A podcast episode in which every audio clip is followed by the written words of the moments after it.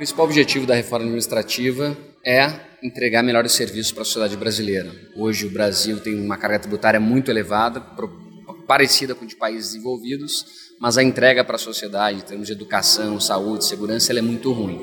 Então a reforma administrativa vai atacar em três pilares: na estratégia, como o Estado atua, o papel do Estado, na parte de estrutura, como ele se organiza para entregar esses serviços públicos, e na parte pessoal, incentivos para que as pessoas possam produzir mais e entregar serviços de melhor qualidade.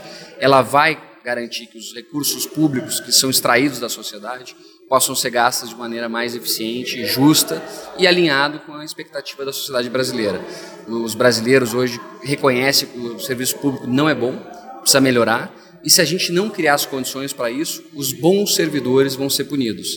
Porque hoje tem muitas amarras, tem muita burocracia, é um sistema muito uh, hierarquizado, onde os bons servidores que querem trabalhar e querem entregar não têm as condições adequadas para isso. E pior, eles não têm nenhum reconhecimento do bom trabalho que eles fazem. Porque hoje no poder público você não consegue tratar de forma diferente aqueles que trabalham estão lá para servir a sociedade, daqueles que não trabalham estão lá para servir interesses próprios. O objetivo da reforma administrativa é corrigir essa distorção e criar um ambiente muito melhor para os bons servidores, mas acima de tudo muito melhor para a sociedade brasileira.